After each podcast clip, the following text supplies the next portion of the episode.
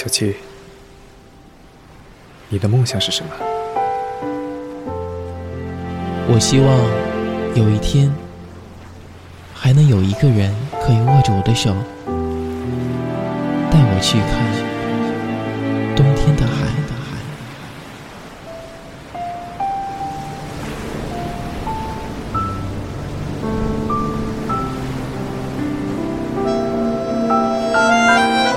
凌霄剧团制作，带我去看冬天的海。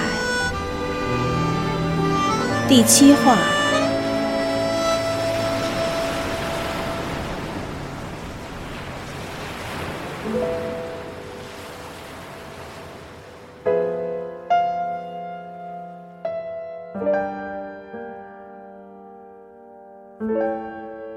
我生病了，一早起来。发现自己鼻子堵了，嗓子也哑了，喉咙干涩的发不出任何声响。拖着昏沉沉的头爬起来找药，实在太累，感觉自己随时会倒下去。那晚在酒店分手之后，我和宋医生就没有再见过面，他也没来过一个电话。我想，我是真的伤到他了。我努力地告诉自己，我不难过。可每到夜深人静时，却总是忍不住泪如泉涌。我爱宋医生，在拒绝他之后，我更加能强烈地感受到这一份感情的炽烈。他无时无刻不在灼烧着我的心。可我不后悔，从初见宋医生时对他不自觉的抗拒。到现在，对他明白的拒绝，我清楚的知道，我和他之间始终隔着一道无法逾越的鸿沟。为了躲避宋医生，我已经一个星期没去给宋宋做家教了。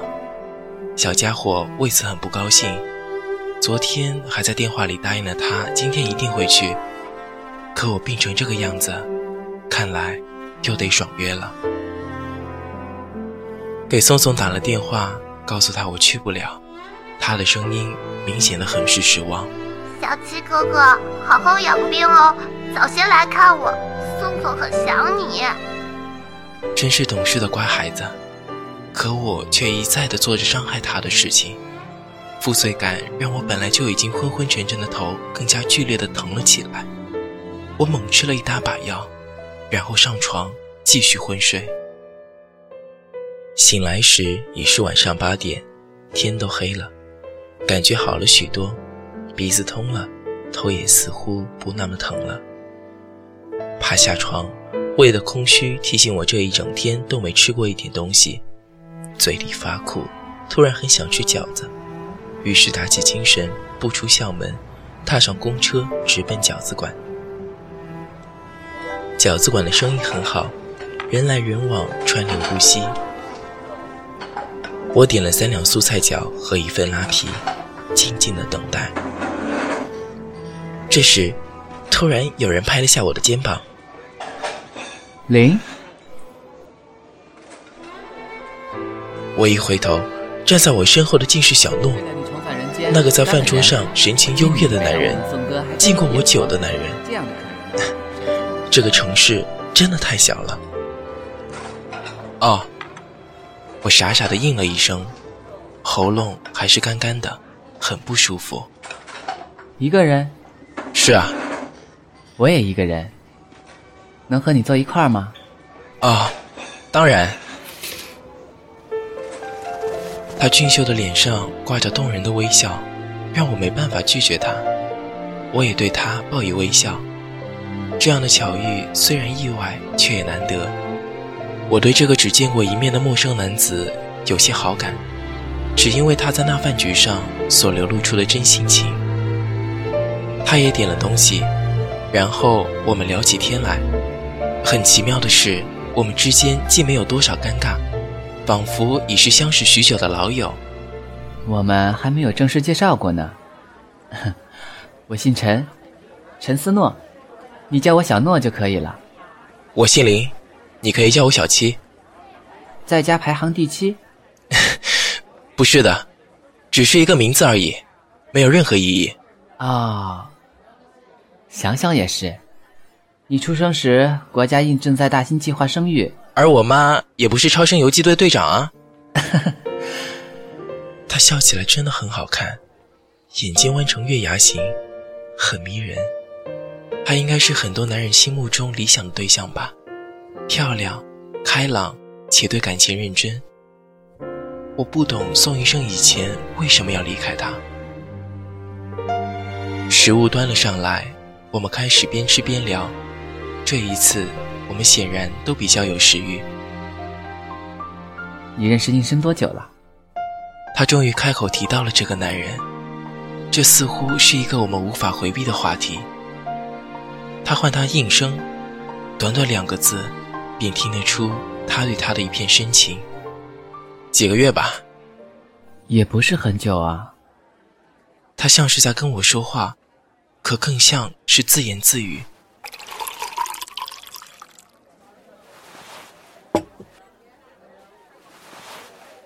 小七，你爱他吗？我被他问的一愣，没想到他竟然也是这样直接的人，想到什么便要马上知道明确答案。可这样的方式却是我所熟悉的。和我激烈的性格很适合拍，所以我也坦诚而肯定的回答他：“爱。”那他爱你吗？不知道。不知道。是不知道，真的不知道。他从来不说，我也从来不问。唉，现在也没有必要问了。他用怪怪的眼神看着我，怎么？你们分手了？分手？我们从没有在一起过。啊？怎么可能？那天他明明说你是他 BF，那么多人都听见了。事实上，我是和你们一同得知这个消息的。他看着我，眼神里有几丝幽怨，几许怜惜，好半天都没有说话。我继续吃着。不想表露出过多的哀伤。我原以为你们是幸福的一对，至少他应该会对你很好。可没想到，他还是和以前一样。唉，我们以前在一起过。嗯，看得出来，在一起三年。原以为会一生一世，可结果……你很爱他吧？是啊。那他爱你吗？他谁都不爱，他只爱他自己。与斯诺的不期而遇，以我们最终相对无言而结束。之后的某一天，海若突然打来电话：“喂，宝贝儿，你来上网好吗？我有话跟你说。”当时我正在跟宋宋一起看格林童话。太久没来看他，感觉小家伙有些怪怪的，自闭的倾向似乎有些复苏。我捏着他的小脸，非常心疼。告别了宋宋，我便直奔网吧，找到了一个有视频的机器，开了 QQ，海若正在上面等我，连了视频，他熟悉的面容出现在荧幕上。宝贝儿，你来了。嗯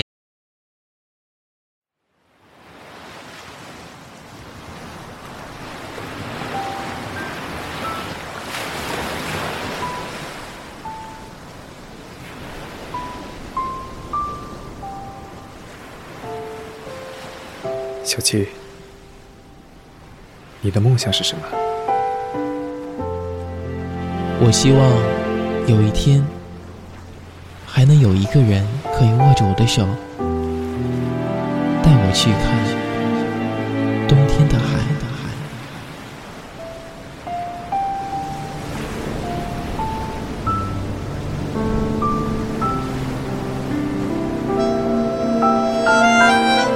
凌霄剧团制作，带我去看冬天的海。第七话。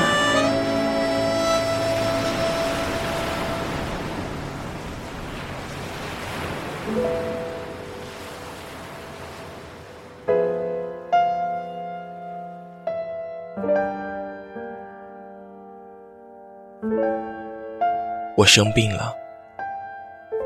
一早起来发现自己鼻子堵了嗓子也哑了喉咙干涩的发不出任何声响。